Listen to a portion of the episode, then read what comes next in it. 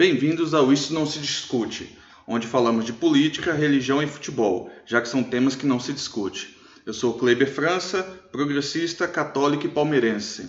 E aí, pessoal, beleza? Bem-vindos ao Isso Não Se Discute. Eu sou o Rafael Berens, sou liberal, mormon e flamenguista. Vamos lá, vamos. Depois de mais um tenebroso inverno aí, vamos voltar. E aí a gente tá meio numa, numa convulsão de, de assuntos aí para é, revoltas na América Latina, né, é. a crise política brasileira, é, né, protesto no Chile, protesto no Chile, golpe na Bolívia, é, rapaz do céu. Mas vamos lá. O nosso primeiro tema é falar a respeito do, do caso Marielle Franco, né? Então, assim, a gente vai, vai fazer um, um, debatezinho a respeito do, do que é o caso em, em todos os aspectos. Vamos ver se a gente consegue englobar, né? Então, a primeira coisa, a primeira pergunta que a gente faz é: foi um crime comum? Não, para mim não foi, não foi um crime comum. Só para deixar claro, o caso da, da Marielle ela foi assassinada dia 14 de março de 2018. Tá? Ela estava no carro com o motorista, que era o Anderson Gomes, assessora Fernanda Chaves. O carro foi alvejado por 13 disparos. Ninguém roubou nada, ninguém levou nada. E Marielle e o motorista morreram, mas a assessora sobreviveu. Tá? Então não é um crime comum. Você vê que ele é um crime de execução, porque não foi uma tentativa de, de, de assalto, não foi. Foi uma execução, não tem como negar isso. Acho que qualquer caso que você tem 13 disparos num carro, sem nenhum tipo de roubo, sem nenhum tipo de. de ela não, não começou nada, não revidou nada, você tem 13 disparos, é uma execução. Acho que não tem como discutir. Não tem como pensar diferente, de é, verdade. E, e o, o, Anderson, ele deu. Claro que é um azar, mas assim.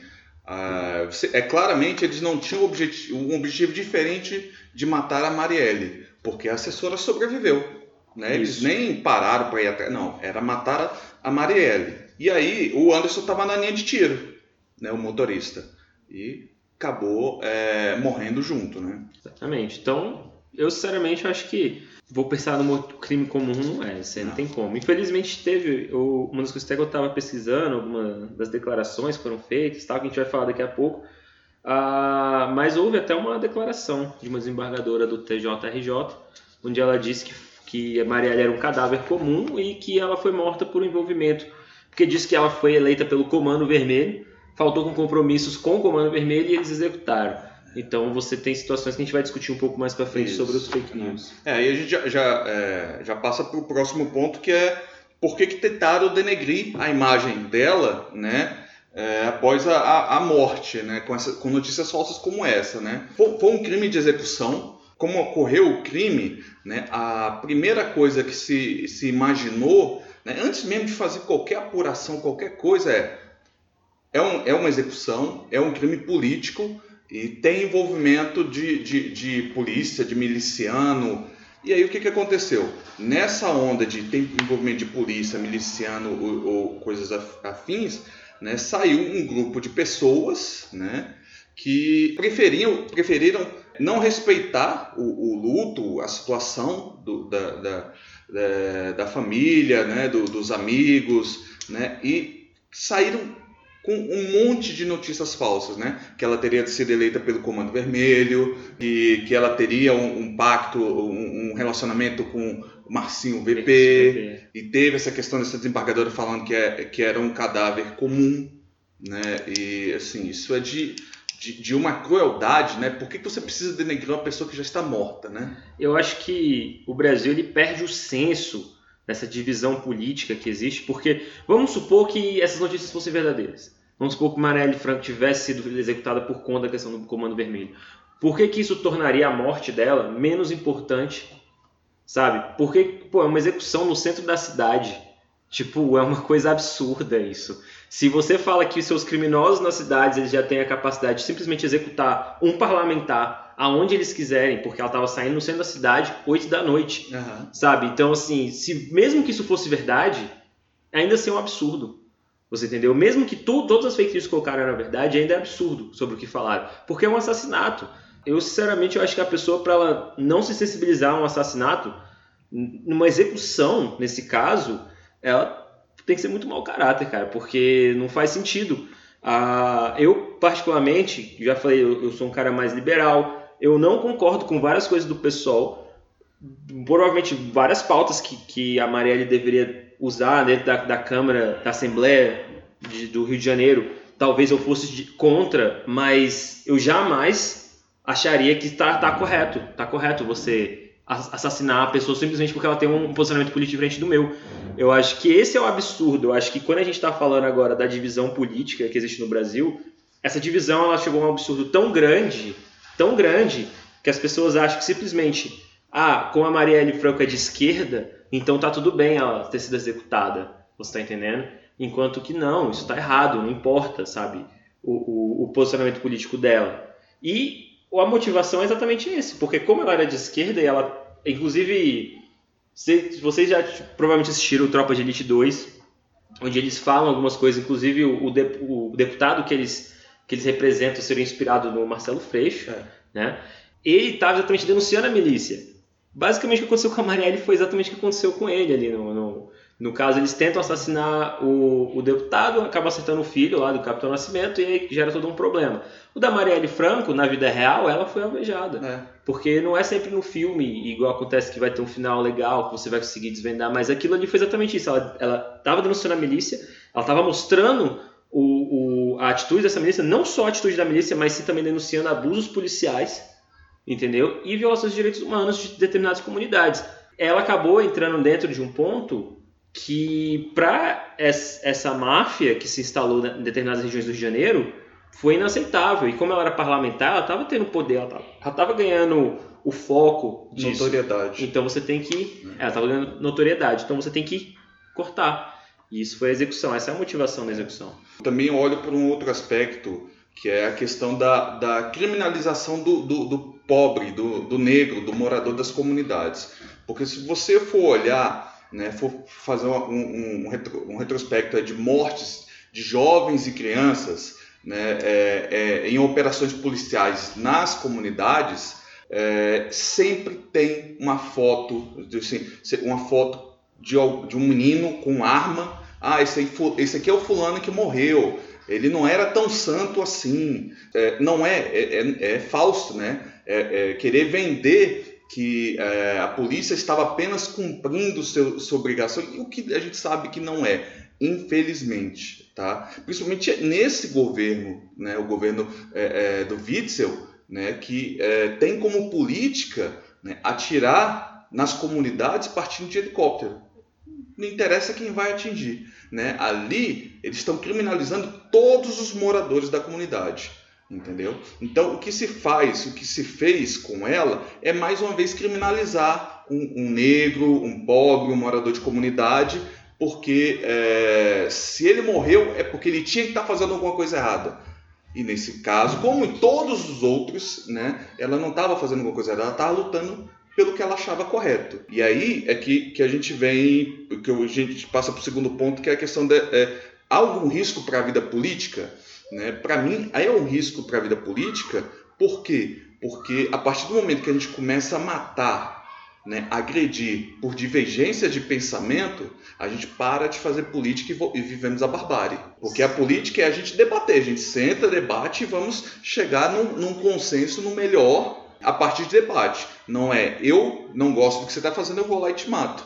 Ou eu não gosto de você e vou lá te dar uma facada. É, é, isso vale para os dois lados tanto para o atentado, para a execução da Marielle, quanto para o atentado contra o Bolsonaro. Sim, eu, eu concordo nessa questão da, da parte da vida política. Uma coisa só para tocar também no assunto, a, questão de você difamar ali Marielle também entra na, na parte de... Foi uma estratégia das pessoas que estavam ali de tentar diminuir a importância do crime.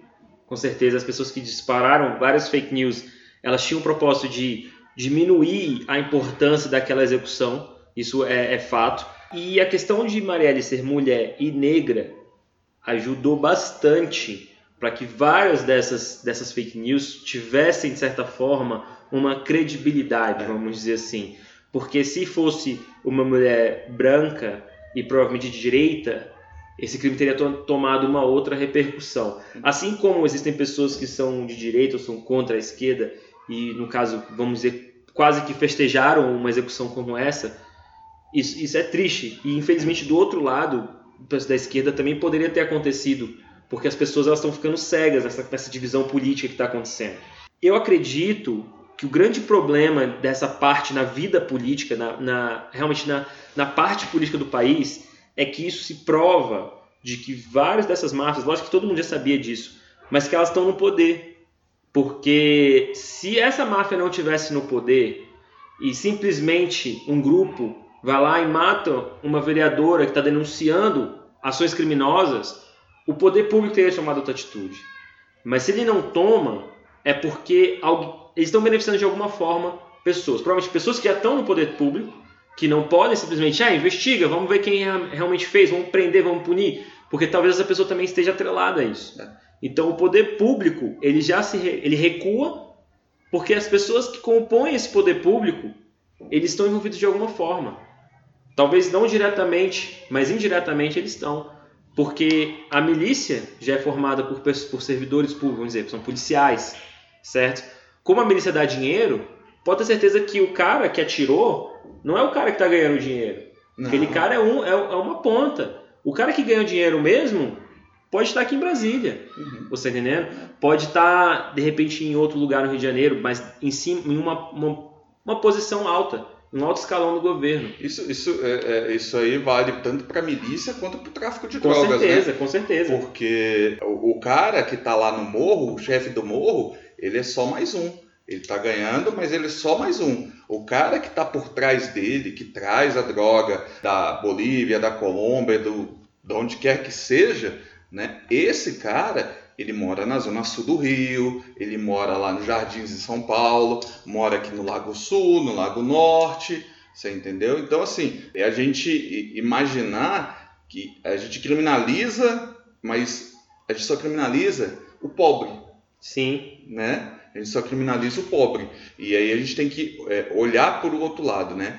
Quem mantém essa, quem ganha dinheiro com, é, com o tráfico de drogas, com a milícia, e o meu receio na parte política é de que um parlamentar tenta realmente fazer o trabalho dele, ele pode ter o mesmo destino Sim. que ela teve, sabe? De denunciar, de tentar mudar a lei, de tentar buscar uma melhoria para o país, para uma comunidade, para o estado, para o município, seja o que for. Essa pessoa pode tomar o mesmo destino, porque ela pode estar mexendo com pessoas que são mais poderosas do que ela. Entendeu? E... São pessoas que já estão mais organizadas, um grupo que já está muito mais forte e que com certeza não é só um ou outro. Uhum. Você está entendendo? Então, o, o, meu medo na parte da vida política, como isso interfere, é de saber que essas pessoas provavelmente são parte do poder. Isso. O, quando você falou do, do Fraga, né? O, o, Fraga, do Tropa de Elite, ele foi inspirado no Marcelo Freixo. O Marcelo Freixo que anda com segurança. Ele não anda é, é, sem, sem segurança, ele não, tem, ele não tem liberdade. O Marcelo Freixo não pode ir onde ele quiser, porque ele foi ameaçado e ele é ameaçado pelas milícias. Você entendeu? Justamente por causa desse trabalho dele né, é, na CPI das milícias lá na, Câmara, na Assembleia Legislativa do Rio. E exatamente também o próprio Zé Padilha tentaram matar ele durante as filmagens do filme. Um dos motivos que ele se mudou, que ele saiu do país, foi porque em uma das, das gravações tentaram matar ele. E ele fugiu. Uhum. Porque o filme, apesar de ele colocar de que qualquer coincidência com a realidade é simplesmente uma coincidência. Qualquer semelhança, semelhança é mera coincidência, né? Uhum. Ah, ele, ele disse que foi ameaçado diversas vezes. Então, você sabe que é uma coisa séria. Uhum. E dentro do filme ele aponta coisas interessantes que aconteceram de verdade. E você sabe disso, porque ninguém, ninguém é bobo. Se você acompanha ali a história, consegue traçar um paralelo, você vai entender que coisas aconteceram de verdade. E a forma como se descobriram que milícias estavam se informando. O, o, o, assim, se você for olhar o Rio, o Rio está abandonado. O poder Sim. público, o governo está falido e o poder público, tá, o Rio está abandonado. Porque o, há pouco tempo atrás caiu um prédio lá, né, na, é, na Zona Oeste. Por quê? Porque os caras estão construindo prédios em áreas de, de preservação Estão invadindo, construindo em áreas de preservação e vendendo. Não tem quem fiscalize, não tem quem impeça. Você entendeu? As comunidades. As comunidades, a milícia toma de conta das comunidades. Quando é a milícia, é o tráfico. Você entendeu? E aí, para piorar, o cara que, que, que, que, tenta, que tenta estudar, que tenta trabalhar, né, ainda leva esculacho da polícia. Por quê? Porque ele mora na comunidade. É. Né? E, e ao é... mesmo tempo também, quando a gente pensa no policial, Também tem policiais ali que eles tentam fazer o trabalho correto. Mas se você parar para pensar, o policial do Rio de Janeiro, que ele é mal remunerado, não tem equipamentos bons, e ele tem que subir toda noite um morro para trocar tiro com o traficante, porque é normalmente a operação é na comunidade, a maioria das vezes a comunidade é tomada pelo tráfico. O cara não o estresse, o nível de estresse dele é altíssimo. Sim. E a probabilidade de erro dele é muito grande. Aham. Porque um cara que está super estressado, que já está naquela, naquele estopim, ele sobe com uma arma carregada, qual, qual que é a, a, a capacidade mental dele de, num momento rápido, ele realmente tomar a decisão correta? E quando a gente pensa na vida de um policial, a gente pensa no treinamento, pensa nessas situações, mas uma situação de estresse, que é um, é um piscar de olhos você tomar uma decisão. E às vezes a decisão pode ser ruim, baseada em alguma coisa. E, aí- e a gente normalmente também cai muito em cima da polícia. E eu acredito que assim como o policial e o, e o morador da comunidade, eles acabam sendo, os, os dois ali, acabam sendo vítimas de um Estado Sim. que é ausente. Sim. Você entendendo? De É. um Estado que realmente não consegue prover o básico a A, essas poli- pessoas. a- a polícia do Rio é a que mais mata e a que mais morre. Sim. né? O, aí a gente já falou da questão da- dessa demora. Por que está demorando? Né? É, eles levaram um tempo para prender o, o, o, motorista e o atirador, né? os suspeitos né? de serem o motorista e o atirador. Né? Descobriu-se que o atirador mora no, eh, no mesmo condomínio onde o presidente mo- morava, né? porque agora ele está aqui no palácio. Né? E aí, na, há duas semanas, surgiu essa história de que o cara, quando foi pegar o, o, o atirador, ele não interfonou na casa do atirador, ele interfonou na casa do presidente. E isso aí a gente tem que ter um cuidado muito grande. Né? Eu acho que na verdade a gente tem que ter um cuidado, mas eles tinham que ter um cuidado maior. Eles, o, o presidente, ele não poderia, o presidente e seus filhos, né? Porque não poderia ter ido lá na, na, na, na da administração do condomínio e ter pego a- as, as gravações. Eles não poderiam é, levar tanto tempo para fazer a perícia. No momento que a polícia descobriu essa história, né, ou recebeu esse depoimento, eles tinham que ter pegado todo, do- todo o, o- o computador, né, todos os arquivos e ter feito uma vistoria, feito uma varredura para verificar foi alguma coisa apagada, foi alguma coisa alterada. Não porque eu estou dizendo, ah, o presidente é o culpado, mas por quê? Porque tem que se investigar. Se surgiu essa linha, você tem que investigar. Por quê? Se você não investiga, por mais que ele seja inocente, nun- nunca vai tirar essa pencha dele Sim. né? Nunca vai tirar essa pencha dele. E tem que fazer o processo correto. É muito estranho, é, assim, a gente já tem diversos casos né, do, do- do- de apoio tanto do presidente quanto dos seus familiares milicianos, né, de, de menções honrosas na, na, na Assembleia do Rio, é, fotos, né, ele já defendeu a milícia em, em- em- em entrevistas, né, ah, a milícia faz um bom trabalho, tem que ver que não é bem assim e tal. Então, assim, tudo isso né, e a falta de manifestação do presidente no momento do- da execução, porque foi o único pré-candidato que não falou nada, porque ele falou: se, se eu for falar o que, você- o que eu penso, né, vocês não vão gostar. Então, isso só leva a, a validar esse possível envolvimento. Então, o que, que ele tinha que ter feito? Primeiro, esse- o processo está sob segredo de justiça. Como é que ele ficou sabendo? Né? Mas o do porteiro foi vazado pela TV Globo. Não, ele já sabia antes. Ah, não. É, ele, foi, ele foi informado antes. Porque a TV Globo vazou A TV Globo dele. vazou. Quando, te- quando ele ficou sabendo, foi que ele e, e- e- e o Carlos Bolsonaro foram até lá e pegaram a gravação para evitar uma é, é, adulteração. Ou seja, eles mexeram com provas. Eles, adu- eles mexeram nas provas. O que é um- uma obstrução de justiça, né? E, e existem outras formas também de você se precaver sobre uma possível adulteração de gravações, né? Você, por exemplo, a, se a polícia vai, você pode exigir certas cópias através de processos legais mesmo. Fala, a gente tem cópias de gravação. É o que? A gente quer uma cópia. Uhum. Depois, quando vocês apresentarem de novo, tem que bater com a cópia que a gente recebeu. Exatamente. A cópia que a gente recebe, a gente vai periciar. E aí você vai saber se é uma adulteração ou não. Existem várias formas. Eu acho também que realmente isso é uma coisa muito precipitada do, do presidente Bolsonaro. Agora, a questão é Mais tava- uma, na verdade, né? É, alguma das coisas que... arbitrário, né? Que ele tem feito. Mas, assim, é aquela questão. Eu, eu, eu já acho, por exemplo, se é segredo de justiça, como que a Rede Globo teve acesso ao depoimento do porteiro e como simplesmente ela pode publicar algo de segredo de justiça, porque vamos supor que realmente Bolsonaro não tem nada a ver com isso. Vamos supor que ele não tem nada a ver com isso mesmo tal, e ele se enrolou ali pela ignorância dele. Isso poderia ser muito fa facilmente uma forma de você distrair determinadas coisas, sabe? Você consegue trocar a, a, o norte da investigação simplesmente por apelo popular. Então imagina que vamos supor que realmente comece uma investigação e, e agora tudo é em cima do presidente Bolsonaro. Você pode estar perdendo o foco de algumas coisas. Ao mesmo tempo, tem a atitude suspeita dele. Mas tudo isso por uma interferência, sabe? Eu, eu sou um cara um pouco crítico na parte da imprensa, porque eu acho que determinadas coisas, a imprensa ela tem que ter um senso comum, ela tem que ter um, um bom senso, na verdade, não um senso comum, um bom senso de saber o que divulgar e a hora de divulgar.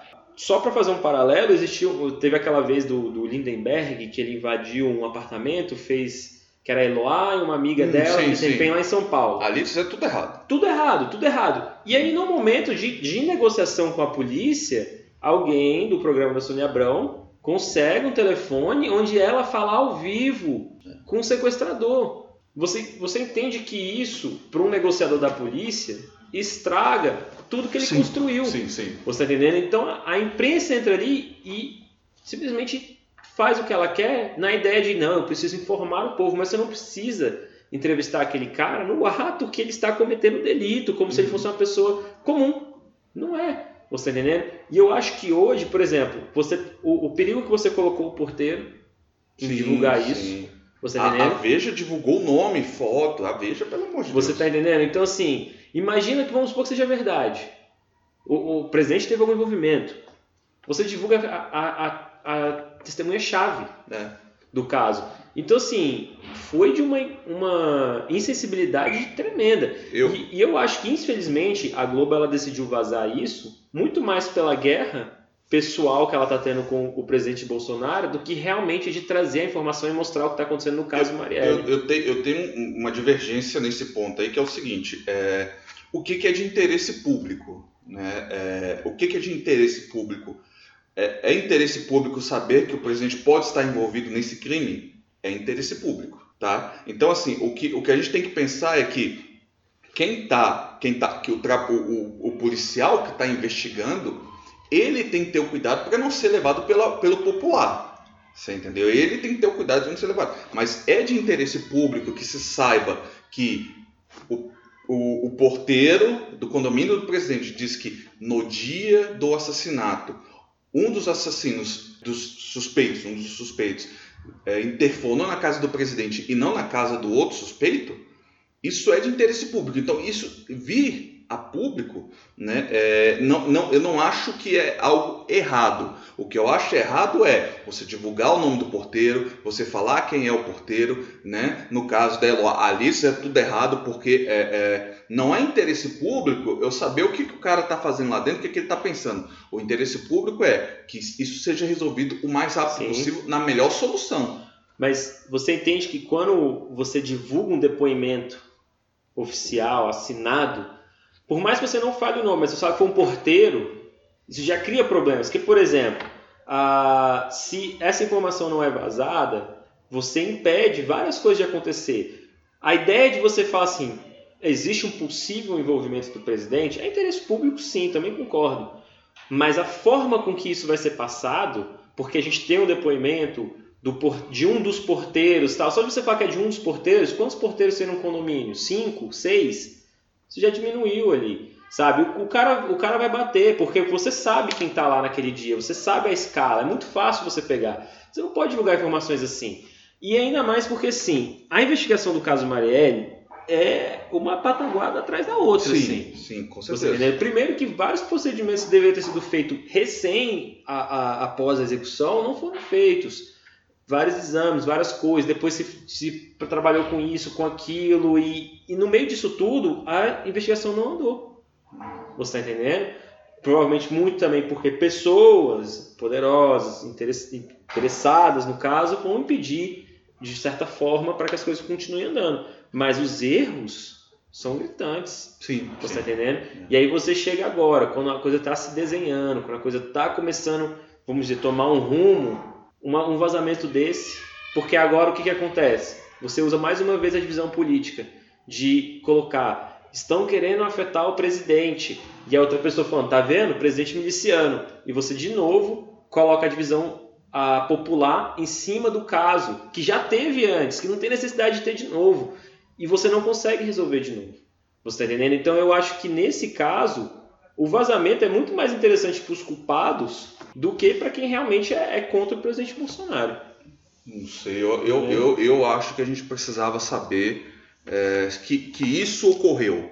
Você entendeu? Assim, ah, é, com a, a, partir, a, partir, a partir do momento que se tem notícia, que se tem essa informação, e essa informação é informação relevante. Uma coisa que não, quase ninguém falou foi: a Globo foi correta. Porque ela falou: olha, tem esse depoimento, mas no dia o então, deputado, hoje o presidente, não estava em casa, ele estava no Rio, teve, estava em, em Brasília, no uhum. Congresso, teve foto, teve confirmação de presença dele no plenário, tudo isso. Ela fez tudo nos termos certos. Mas por que, que, por que, que o porteiro ia é, contar essa história?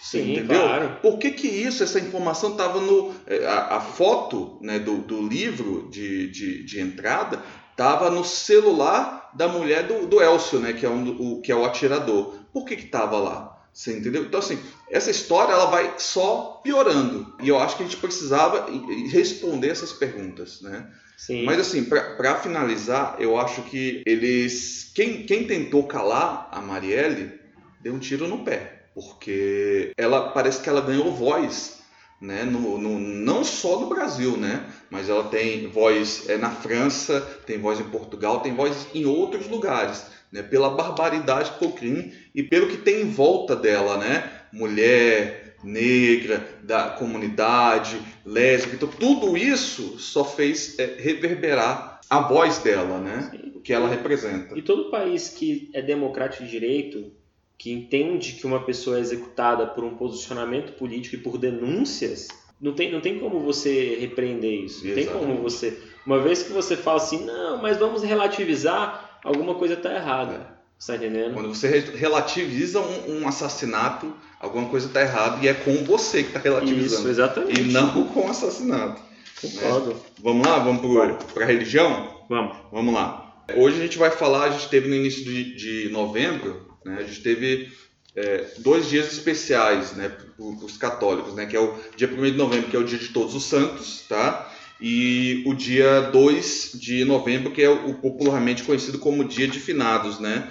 que para a gente também é conhecido como Dia dos Fiéis Defuntos. Então a gente vai, vai falar um pouquinho da, dessas questões. Né? A primeira pergunta é por que, que se o Estado é laico, por que, que o Brasil, é, por que, que o país tem feriado religioso? Né?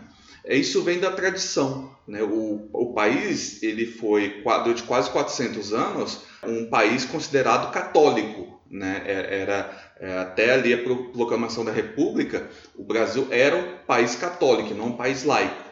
Né? Então ficou-se da tradição né, alguns feriados, como ah, o Dia de Finados, o Corpus Christi, a Sexta-feira Santa. Então, assim, esses feriados eles são feriados pela tradição né, pelo costume, né? E aí, se você for observar, em algumas cidades tem algum outro, alguns outros feriados, né? Em dezembro tem o feriado da Imaculada Conceição de Maria, né? Que, por exemplo, é, é, é, é feriado municipal em Belo Horizonte. Dia de Nossa Senhora Aparecida. Ah, dia porque 12. dia 12 de outubro não é feriado pelo Dia das Crianças, é feriado pelo Nossa Senhora Aparecida, que é a padroeira do Brasil. Né? Então é mais um feriado religioso. Né? E, e aí, Imaculada Conceição de Maria, é, em alguns locais do país, também é feriado. Né? Isso muito da cultura, da tradição. Falando do feriado em si, né? o primeiro feriado, o primeiro, não é um feriado, é um dia de festa né?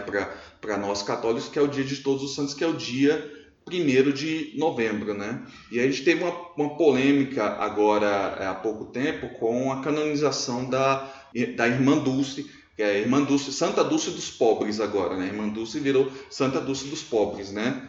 E aí a gente teve uma polêmica, porque, ah, que diferença que faz? Ah, que ela ganha poder, ah, não sei o que. Não, na verdade, né, o que são os santos para os católicos, né? Os santos são aqueles que viveram né, a santidade em vida e ou que morreram em função de sua fé, foram mártires, né? Eles morreram por causa de sua fé. Então, esses são os santos.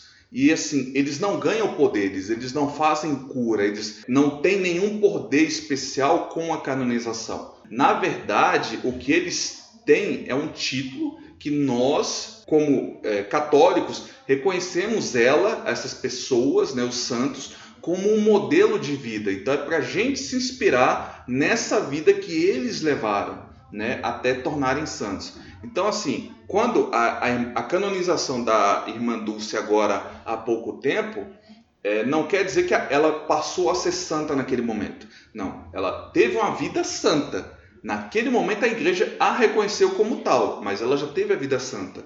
Né? Então a questão do, do santo é uma questão de exemplo. E o santo não tem poder, o santo não faz cura. Né? O santo não salva, só quem cura e só quem salva é Deus, é Cristo. O que os santos fazem na nossa é, crença é uma intercessão junto a Deus para nos ajudar de, de, de superar uma dificuldade, né, de é, no momento da nossa morte coisas do tipo, né? Na, nossa igreja a gente não tem os santos assim como na canonização. A nossa igreja não é uma igreja que é tradicional, então não tem feriados relacionados à nossa igreja.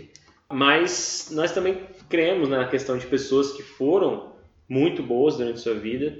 A, a questão de santo, a nossa ideia é de pessoas que são separadas, né? Vamos dizer assim, separadas no sentido de que elas dedicaram, consagraram a vida dela a um propósito, no caso, um propósito a, a Deus, né? Uhum. E essas pessoas também a gente segue muito o exemplo, principalmente os presidentes da igreja. Antes, hoje a gente também tem um presidente na igreja, mas os presidentes já morreram, a gente tem bastante livros sobre os ensinamentos, sobre os exemplos de vida, o que, que eles fizeram, como que foi o ministério deles em vida. Claro que ah, na nossa igreja, todos, todos os membros, eles trabalham secularmente e espiritualmente. Então todo mundo tem uma profissão fora os chamados e o ministério que tem na igreja. Então, para nós, nós temos, nós quando temos feriados também aproveitamos. A Páscoa a gente tem uma tradição também igual, parecida de chocolate, essas coisas. Natal, apesar da gente não não achar que o, o dia 25 de dezembro é o nascimento de Cristo, mas a gente celebra o Natal simbolicamente uhum. e, e tudo mais. Então, a gente sempre aproveita os, os, feriados de alguma forma, mas de tradição a gente segue basicamente as mesmas tradições que o povo brasileiro segue. Sim. Muito também pela influência católica durante a formação do Estado e todas as coisas. É, é uma base cristã, né? Sim. Por isso que tem essa similaridade, né?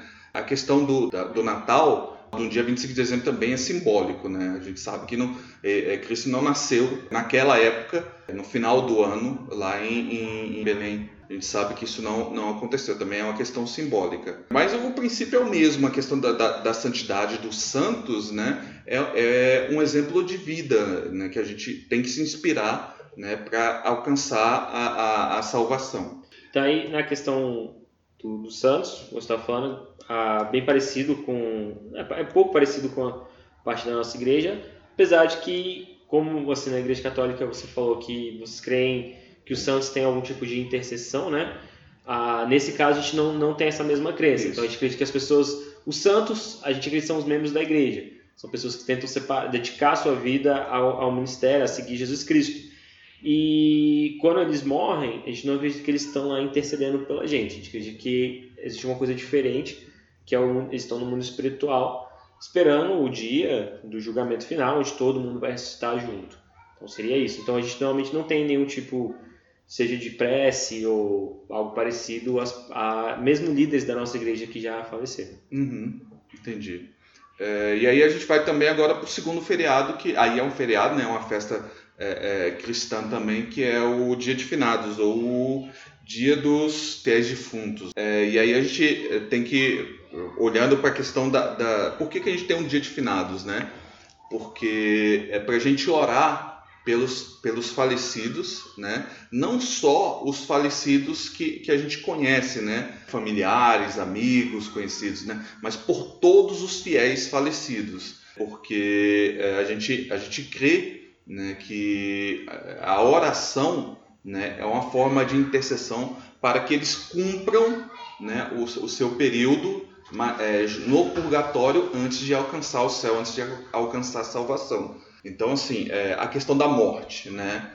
É, a morte é o fim da vida aqui na Terra, mas é o início da, da vida eterna, né? A vida com, com Cristo, a vida da salvação. Então, para alcançar essa salvação, muitas vezes a gente passa, não vai direto para o céu, passa pelo purgatório. E aí as orações que nós fazemos aqui ajudam as almas que estão no purgatório a alcançar os céus. A nossa visão de morte também, a morte não é o fim. Na verdade, a gente acredita que a morte ela é parte do plano de Deus, é uma transição do mortal para o imortal.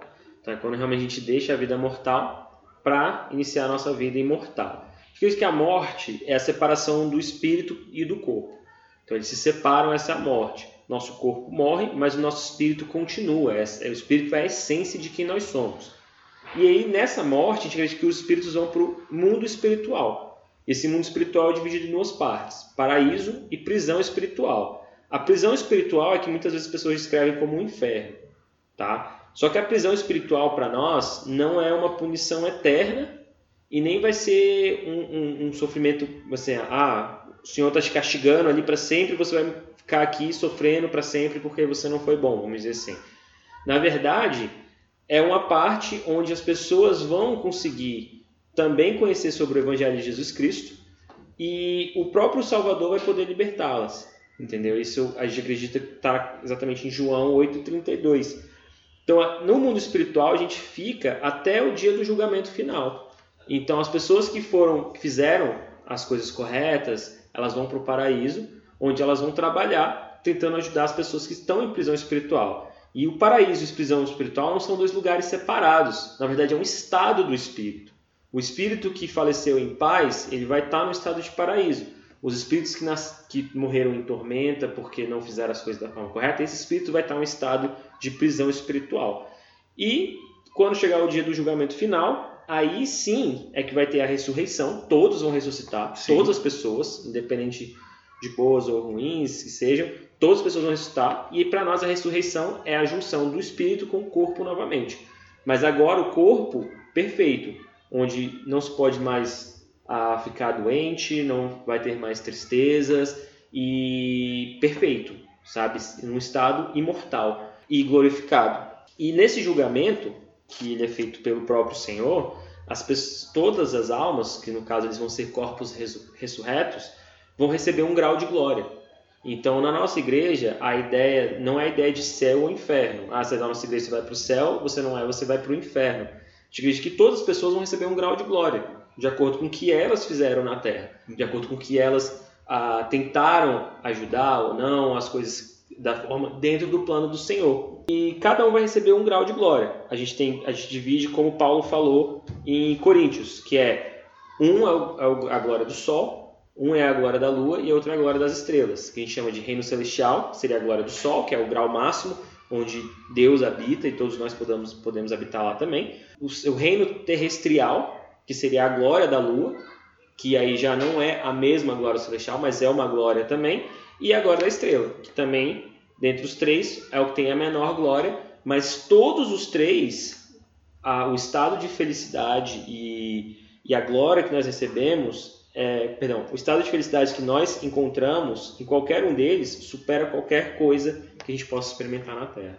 Uhum. Então a nossa ideia não é simplesmente de isso aqui vai para o céu, isso aqui vai para o inferno a gente acredita que todas as pessoas vão receber um, um grau de glória. Esse é o plano de nosso Pai, realmente vir à Terra, progredir e um dia buscar a nossa glória também.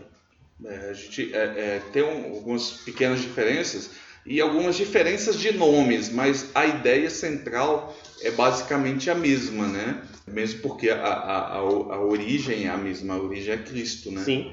A origem é a mesma. Beleza? Beleza. Vamos, vamos falar agora de, de futebol, né? Ah. E aí agora no, no futebol a gente tem duas perguntas, né? Que é, o, Brasil, o Brasil é o país do futebol? O brasileiro gosta de esportes? Para mim o Brasil é o país do futebol. Eu acho que o futebol é um patrimônio do Brasil. As conquistas do futebol, eu acho que os jogadores, os melhores jogadores da história do futebol, grande parte são brasileiros e a paixão. O brasileiro, ele por si só já é apaixonado. Tudo que o brasileiro faz, ele bota muita paixão nas coisas. E o, o esporte, principalmente o futebol, é, eu acho que é, a, é o extremo disso. É onde você vê a paixão da, da, das pessoas por a, a, pelo esporte mesmo, pelo, pelo futebol nesse caso, certo? Eu fico muito triste de ficar olhando assim a geração de hoje, que pensa muito na questão de que o Brasil não é um, um, uma potência, de que o Brasil não vai conseguir ganhar a Copa do Mundo, coisa tipo, que é a geração 7 a 1 né? Que é a geração que nunca viu o Brasil ganhar. O, a única coisa que marcou a vida deles foi o 7 a 1 contra a Alemanha. E eu sou da geração que eu vi 94, 98 e 2002. Foi campeão, vice-campeão. Sabe? Então, para mim, eu não tenho como pensar no Brasil como um país que não é protagonista, um país que não é a referência no futebol. Porque eu acho que o melhor futebol ainda é o brasileiro, mas infelizmente o Brasil está perdendo essa essência.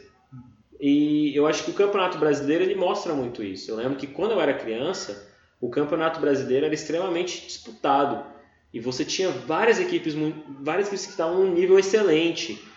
Hoje em dia, a maioria das equipes estão num estado muito ruim. Tecnicamente falando, muito ruim. E você pega treinadores brasileiros que estão naquela ideia de ah, vamos ter que fazer um futebol mais parecido com o futebol europeu, porque é assim que se joga na Europa. E toda vez que a gente pensa num jogador brasileiro, ele só pode ser bom se ele tiver jogado na Europa. E a gente começa a botar referência que é só a Europa. Sendo que todos os, a, a, os grandes ídolos brasileiros, eles jogaram no Brasil. E a grande maioria deles jogaram bastante tempo no Brasil. Um ou outro já saíram muito mais rápido, até por questão de muito talento, e pela questão da disparidade salarial. Que você vai ganhar na Europa, infelizmente hoje nenhum clube consegue pagar a mesma coisa. A, também a visibilidade que você tem é outra e tudo mais. Hoje sim, a Europa ela tem um nível diferente, os melhores jogadores do mundo estão na Europa, porém a gente tem muitos jogadores que são bons, que são muito bons, são, são jogadores excelentes e estão jogando no Brasil. Ah, eu vejo, por exemplo, que algumas coisas estão mudando. Ah, você pega equipes como Grêmio, Palmeiras, Flamengo e alguns outros que estão tentando segurar já as joias. Não está simplesmente vende, faz 18, vende, faz 18, vende. Infelizmente, tem situações como a do Flamengo agora, que tem o Renier. O Renier está entrando bem, está jogando bem, ainda tem que amadurecer o futebol dele, mas você consegue ver que ele vai ser um bom jogador. Só que a multa do Renier é em torno de 60 milhões de euros. E já tem equipes dizendo que vão pagar os 60 milhões de euros. 60 milhões de euros dá mais de 240, reais, 240 milhões de reais hoje. É muito difícil para uma equipe brasileira negar um valor desse. Não tem como. Mas você vê que tem situações como do, do Grêmio, onde eles seguraram o Everton Cebolinha, onde eles seguraram o Luan. Infelizmente o Luan acabou não jogando tão bem quanto ele jogou em 2017, mas foi um caso de que era um jogador que poderia ter ido para fora, mas o Grêmio segurou. E eu acho que os times brasileiros têm que segurar um pouco mais jogadores. Tem que ajudar esses jogadores a fazerem história no Brasil a mostrarem, principalmente para, nossos, para nossas crianças, de que a gente tem jogador bom aqui, que eles não têm que ficar só espelhando em Messi e Cristiano Ronaldo, que tem jogadores aqui que tem potencial de chegar um dia no nível deles, entendeu? E trazer o Brasil que é campeão de novo. Então, acho que o grande problema hoje é o amadorismo na administração dos clubes e a questão do, do, do empresário que quer empurrar de qualquer forma jogadores que ele está empresariando por questões financeiras. Então, o futebol brasileiro caiu numa armadilha. Mas em questão de habilidade em questão de jeito de jogar bola, o brasileiro ele tem uma forma especial de fazer isso. O Brasil é o pai do futebol é uma pergunta. Se o Brasil é o pai do futebol é uma pergunta bem ampla. Eu olho pela sua análise, eu, eu acho que assim, eu, eu acho que é o país do futebol quando você vai olhar a questão da produção de talentos, né? O que a gente chama de pé de obra, né? Uhum. Mas como muitas coisas aqui a gente não consegue é, dar um trato, dar, manufaturar, né? A gente vende muita commodity, né, muita coisa bruta, e depois compra a mesma coisa pronta. Então, é, para mim, é a mesma ideia. Por que, que a Europa é o centro? Porque é onde está o dinheiro. E os melhores jogadores do mundo estão na Europa, eles jogam na Europa. É, hoje, a gente é, é completamente diferente da gente avaliar, por exemplo, há 20 anos atrás, que a gente tinha alguns bons jogadores na Europa mas muitos bons jogadores também aqui no Brasil. Hoje, até os ruins estão na Europa. Né? Até jogador mediano, ele vai para a Europa. Porque eles têm muito mais dinheiro que a gente aqui. Você entendeu? Então, assim, a gente tem um bom produto que a gente gere muito mal. Muito mal. tanto do aspecto administrativo, com péssimos cartolas, né, péssima gestão de clubes, como do aspecto técnico, são técnicos que não têm preparo, que não têm uma visão é, é, mais ampla do, do futebol e que, e que, pelo costume de ser um, um, um, país de resultados, né, que aí vai chegar num outro ponto que eu quero levar, é que o cara ele não pode, ele não pode é, é jogar bonito e de repente empatar um jogo que, que não deu certo, né, ou de repente fazer é, é, perder um jogo que ele vai ser cobrado por aquilo. Então a gente tem né? Uma cultura resultadista que não deixa o cara pensar, eu quero montar esse time para jogar dessa forma esse ano, o ano que vem, no outro ano. Não, eu preciso ganhar agora, eu preciso ganhar hoje, porque senão não vou estar aqui mês que vem. Então tem essa, essa análise. A questão do, do torcedor, né? Por que, que me veio essa ideia do, desse tema? Né? É, tá tendo o Mundial Sub-17 aqui no Brasil, né? É, são três sedes, é aqui, em Goiânia e no Espírito Santo, em Cariacica. E a gente foi, eu fui com, com, com os amigos aqui é, no Bezerrão, eu fui no, na última rodada da primeira fase. E assim, os ingressos são 10 e 20 reais. 10 reais arquibancada, 20 reais tem umas cadeirinhas lá. E cara, vazio, vazio. O, o, o estádio estava vazio, vazio, vazio. No total devia ter no máximo duas mil pessoas. Cara, quem gosta de futebol vai ver esse jogo. Quem gosta de futebol vai ver um, um, um, um jogo, um Gama Brasiliense, um Brasília e Sobradinho, por exemplo, aqui pra gente de Brasília, Sim. né? Porque a gente gosta de futebol, a gente gosta de ver o futebol, de estar tá naquele ambiente, de às vezes tem gente que gosta de fazer festa, de cantar música, não sei o quê, tem gente que gosta de ver o jogo, ver a movimentação, então assim, é, só que essas pessoas, elas são a minoria, não são a maioria. Porque é muito fácil você parar para ver jogo em Copa do Mundo. É muito fácil você parar para ver jogo do Flamengo agora que o Flamengo é líder do Campeonato Brasileiro. Pergunta se essa galera aí que vê o Flamengo agora acompanhava o Flamengo em 2010, 2011, 2012. Muitos não sabiam nem o que era o Flamengo. Tirando o país do futebol, vamos olhar para o brasileiro gosta dos esportes, né? Quem assiste Fórmula 1 hoje? A minoria assiste Fórmula 1. Por quê? Porque não tem um brasileiro. Então, assim, a gente tinha uma situação que a gente teve Piquet e depois o Senna campeões mundiais, ganhando corridas e tal. Aí o Senna é, morreu e aí a gente tinha o Barrichello.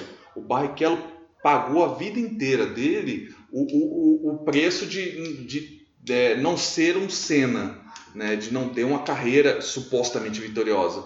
Mas você tem que lembrar que o cara passou quase 10 anos na Ferrari, né? ganhou diversas corridas né? e teve como companheiro Michael Schumacher. Então, assim, é, é, é um cara bom, só que ele ficou com a pente de tartaruga. Porque ele era o segundo piloto, claramente.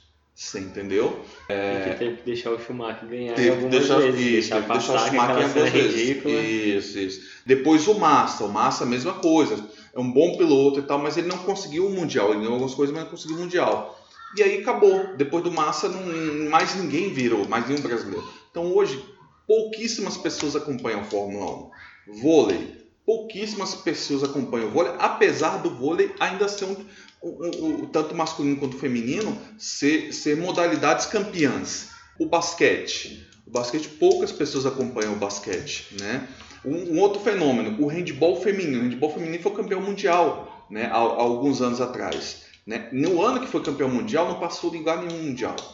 No próximo mundial estava mostrando e tal, porque queria mas precisava? Por que, que a gente não tem essa questão de, de ter onde ver? Porque a gente tem um monte de canal esportivo, por que, que não passou aqui para o Brasil? Por que, que não tem esse investimento?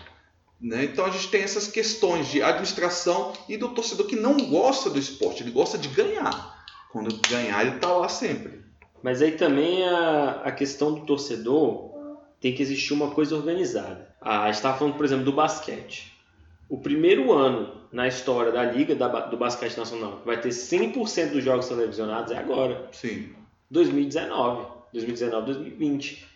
Cara, isso, isso prova que a Liga é ainda muito amadora. Você está entendendo? Porque ela não consegue trabalhar contratos de marketing. Não consegue ter um apelo econômico. Eu entendo que existe também um desinteresse de certas camadas ali do empresariado e tudo mais em colocar o dinheiro ali. Mas as ligas, quando elas se organizam, elas começam a ter resultados, o investimento vai aparecer. Sim. Você está entendendo? O vôlei, apesar dos pesares, ele tem uma liga mais forte, que consegue mais repercussão, consegue atrair mais investimento. É, eu acho que é o segundo esporte no Brasil, é futebol, depois é vôlei, se eu não me engano. Não, eu, eu, eu acho que o basquete já voltou a ser o segundo esporte. É. É, até, até então eu sempre via como vôlei, que igual você falou, as duas seleções são campeãs e tudo mais, tinha o Giba, Naubert, aquela sensação olímpica e mundial. Então eu sempre vi o, o vôlei ali naquela parte. O basquete teve gerações boas. Aham. Você pega ali o Oscar. ah, Antes disso tinha gerações boas também que eu não tive como acompanhar porque eu não era nascido. Mas você pega da, da época do Oscar nos 90, bronze em Atlanta, né, se eu não me engano. E aí, Não, é, Foi. o, o- basquete masculino tem dois mundiais na década de 60 e duas medalhas olímpicas de bronze também, acho que a última na década de 70, mas foi 70? 70. Porque O, a Olimpíada que o de Oscar- Atlanta, a última do Oscar foi Atlanta e, e o Brasil foi quinto colocado. Quinto colocado, ok. E aí você tem ah, o feminino, que também conseguiu Foi medalhas. campeão e- mundial, depois é, é, duas medalhas olímpicas. Exatamente. Então você tem ali aquele ponto chave. Mas o basquete ele começa a popularizar muito mesmo no Brasil quando brasileiros começam a jogar na NBA. né? Eu, eu, por exemplo, porque eu, eu sempre joguei basquete desde criança. E eu lembro que quando a gente queria jogar basquete, a dificuldade de achar uma quadra de basquete era enorme. Aham. Entendeu? A gente tinha a quadra de basquete na escola, eu estava em escola pública, estudei escola pública a vida toda. A, a, a escola fechava e a gente não podia usar a quadra. Final de semana a escola ficava fechada, tava tudo, tudo, tudo lá pra gente poder usar, mas não podia entrar. Então, é, quando a gente conseguia usar, a gente fazia um acordo com o zelador, o zelador liberava a gente para jogar, a gente jogava, tal, e tu, mas tudo com assim, dessa forma, não era uma coisa que a escola convidava a gente para entrar, para jogar, para usufruir. Então, era, a dificuldade de achar uma quadra era gigante. É, era difícil, né? Põe 10 anos para trás, aí essa é a minha realidade.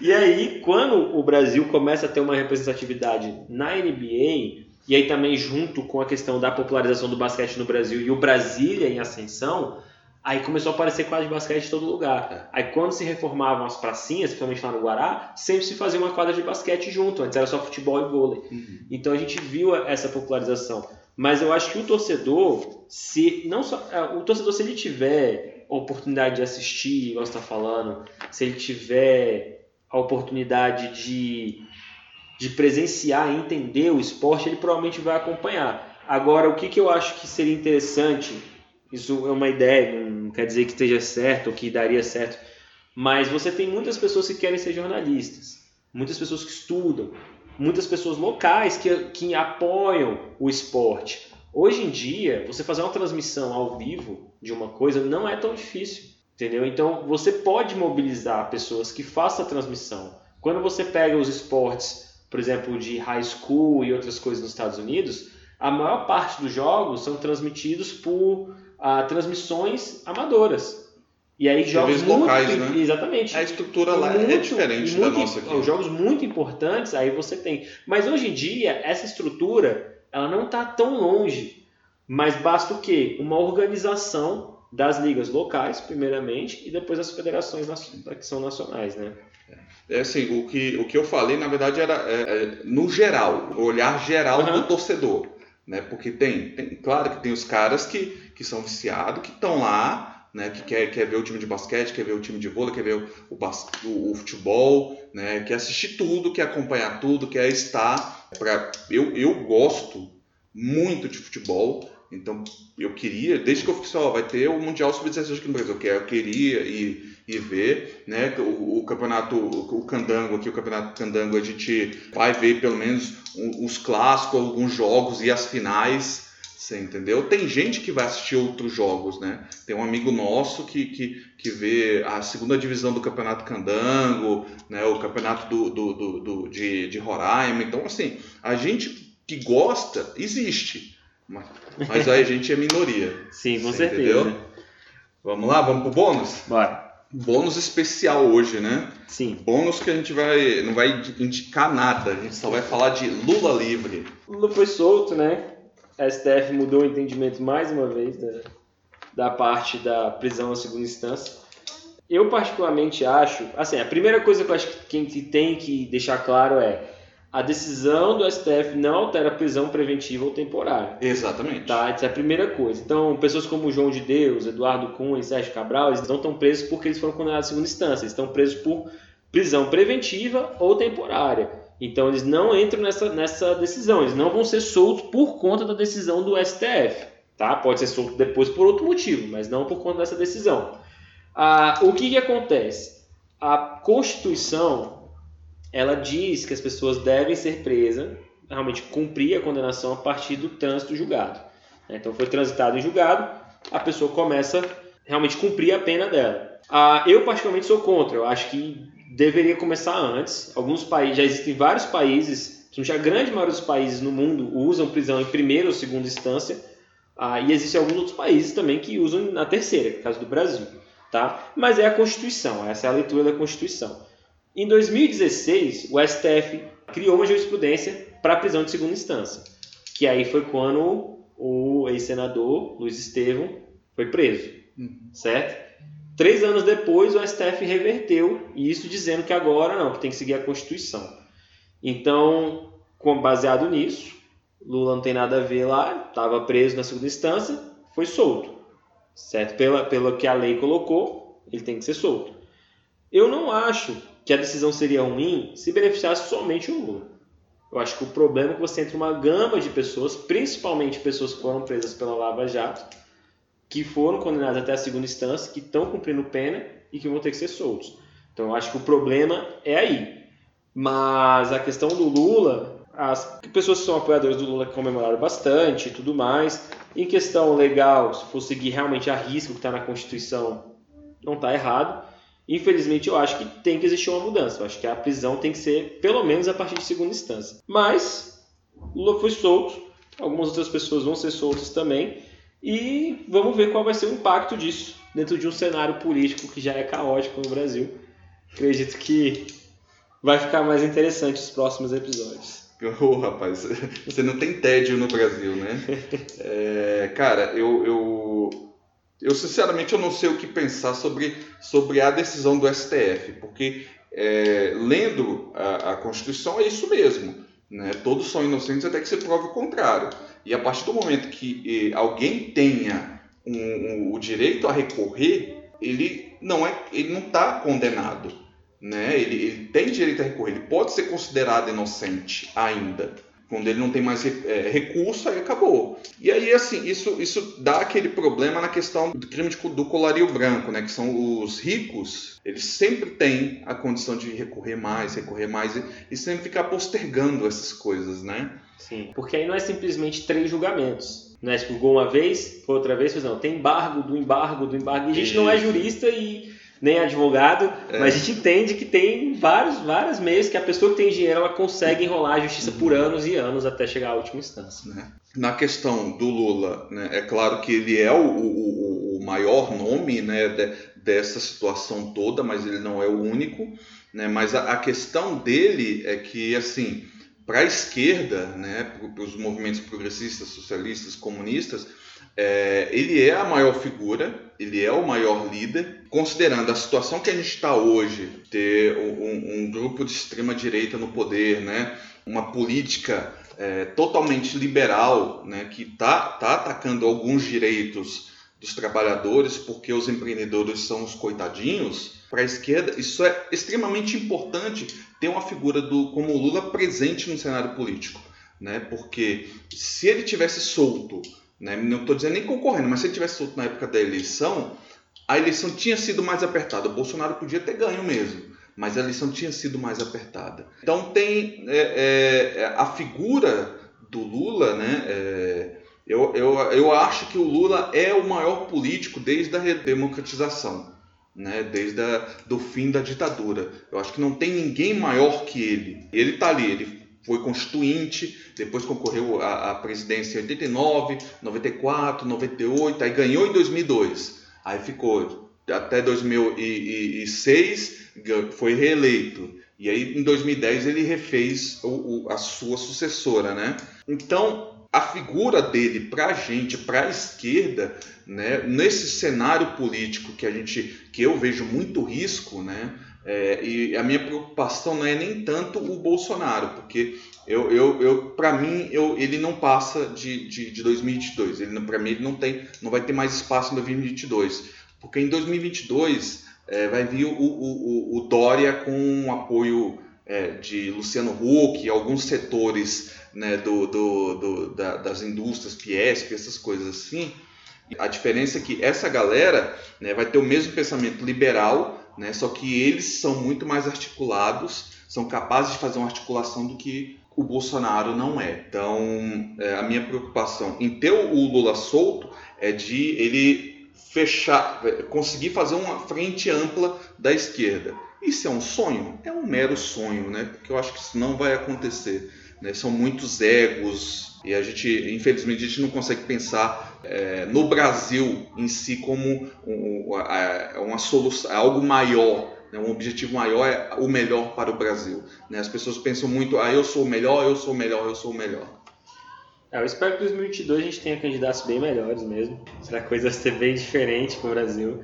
Ah, eu acredito que a esquerda hoje mesmo com Lula, ela ainda está muito dividida. Sim, sim. Ah, acredito que. Porque o Lula tem, até então, né, também não se reverteu, se não me engano, os direitos políticos dele ainda é, estão ele não, Ele está inelegível, é. isso. Então, para 2022, Lula não tem como se candidatar, teoricamente, né? Vamos dizer que a gente não sabe. Mas, se ele, ele apoiar alguém, isso vai ter uma força muito grande. Muito grande, exatamente. Lógico que também a gente tem aí mais três anos, basicamente, até a eleição, né? Uhum. E muita coisa pode acontecer. Sim. Difícil dizer exatamente como vai ser. Eu acho que o Partido dos Trabalhadores, se ele não tiver uma revisão, realmente olhar para si, ver onde é que estava errado e tudo mais, porque o PT é o partido de centro-esquerda, ele não é exatamente esquerda, esquerda, esquerda, né? Não é como o PSOL, por exemplo, PCO, outros partidos são mais à esquerda mesmo. O PCO é massa. É isso aí. É, é lá na, na esquerda. O PCO sim é a moeda, né? O, é o, outro lado da moeda do Bolsonaro, do bolsonarismo, é. né? Então assim, é. você, você tem o Partido dos Trabalhadores, ele tem que fazer uma autocrítica, ele tem que realmente resolver coisas deles ali. E se não fizer isso, eu acho que eles vão continuar perdendo força. A, a esquerda em si, você tem egos, assim como foi na última eleição, a, onde você teve Ciro, o, o irmão dele, Cid Gomes. Cid Gomes também, que tava toda aquela confusão ali. Em vez dos caras simplesmente virem e decretar o apoio ao Partido dos Trabalhadores, eles nem fizeram isso. Então, dali você percebe que, o quão dividido eles estavam. Que decepção, cara. Que decepção com, com, com essa postura do Ciro, né? É, é, foi o que eu falei, é não pensar no país. Que o que a gente o que a gente está vivendo hoje, é esse ataque a alguns direitos, né? Você, você vê que você não tem uma política de, de, de tentar aquecer a economia. Na verdade, você está assim, não, o, o, trabalhador ganha muito, vamos tirar aqui o, o FGTS, o trabalhador ganha muito, então vamos aumentar a carga é, de trabalho. Ah, o tra trabalho, você só está tirando o trabalhador. Mas a economia está do mesmo jeito. Por quê? Porque não está sendo aquecida. Você está só tirando direito. Dentro do que aconteceu na última eleição, a, todo mundo sabia que teria que ter um novo presidente. Temer no, no, no se candidatou, a Dilma não podia, podia não, ela se candidatou como senadora, né? A, depois do impeachment. A, o PT veio com Haddad, que já era uma figura um pouco desgastada, do próprio PT. Ciro Gomes, mais uma vez, quem já como presidente. Marina, que não pode faltar também. Marina 1%, Ciro ela, Gomes 12%. Exatamente, ela sempre está ali. Então você encontrou até Henrique Meirelles e, e outras pessoas que foram vendo ali que pô, vai ter que aparecer alguém novo. Vai ter que entrar alguém diferente, porque o, o PT não, o, apesar de estar com o Haddad, tinha caído no impeachment e estava queimado. Então a probabilidade do PT ganhar a eleição era muito baixa. Talvez se o Lula tivesse conseguido se candidatar, isso seria um cenário muito diferente. Mas naquele momento a probabilidade do PT ganhar era muito baixa. E o Ciro ainda conseguiu tomar uma virada. Porque o Haddad estava atrás dele e o Haddad ainda passou. É, o Haddad foi é, é, na onda do, do lulismo, né? O Haddad conseguiu. É, é que porque, Haddad é Lula. É, o PT, a esquerda, eles têm ali os seus 20% sempre. Então, assim, é, é, é, tentar juntar com os 12 do Ciro, um da Marina e ver se consegue fazer um, um, uma frente a quem vier do outro lado, que eu acho que não vai ser o Bolsonaro, né? É, eu acredito que dessa vez, assim, o, o governo Bolsonaro está primeiro ano ainda, eu acho que tem propostas interessantes para a economia, vamos ver o que vai acontecer. Infelizmente, algumas das propostas são impopulares e acho que vai sofrer mesmo a, a parte de, de não ser popular. E eu acho que isso para o governo dele era previsível. Era um governo que ia ter que passar por coisas impopulares mesmo. E dentro da loucura também de algumas coisas que eles querem fazer, porque eles chegaram ali prometendo várias coisas a várias classes, como os militares, como os próprios empresários e outras coisas. E agora você tem que pagar tudo. E vai chegar um ponto que realmente você não consegue pagar tudo. E aí é onde vai começar a vir outras pessoas falar, não, mas ele não fez, eu vou fazer por vocês, vamos lá. E aí é onde vai se desmontar essa parte do bolsonarismo. Acho uhum. que não deve ter uma reeleição. Eu acredito que não. Eu espero que realmente o próximo presidente seja alguém muito preparado, seja uma pessoa que tenha ideias inovadoras e que tenha uma plataforma de governo sólida, sinceramente. É. Eu, eu não consigo não consigo achar que tem alguma coisa boa nesse governo ou de ter esperança, né? Eu, agora é, eu, eu não estou nem mais me surpreendendo com as notícias ruins, né? Porque eu estou sempre eu tô sempre esperando o pior desse governo. Mas vamos, a gente vai 2022 a gente vai conseguir derrubar essa figura aí e evitar que, que venha uma outra figura que para mim é muito mais perigosa que o próprio Bolsonaro, que é o João Dória, né? Beleza, pessoal? Valeu, Segue a gente aí na, nas redes, né, arroba INSD Podcast, é, nas redes sociais, no Instagram e no Twitter. Divulga a gente aí para os amigos, conta para a gente o que vocês acharam aí desse programa. É, galera, sempre comente, assim, fale o que vocês, que vocês acharam do programa, o que, que pode ser melhor, dá sugestão de, de tema, vamos discutir as coisas, porque para a gente ter boas ideias, a gente tem que discutir, senão a gente vai continuar no, no mesmo marasmo de sempre. É isso aí. Valeu, pessoal. Falou. Tchau, tchau.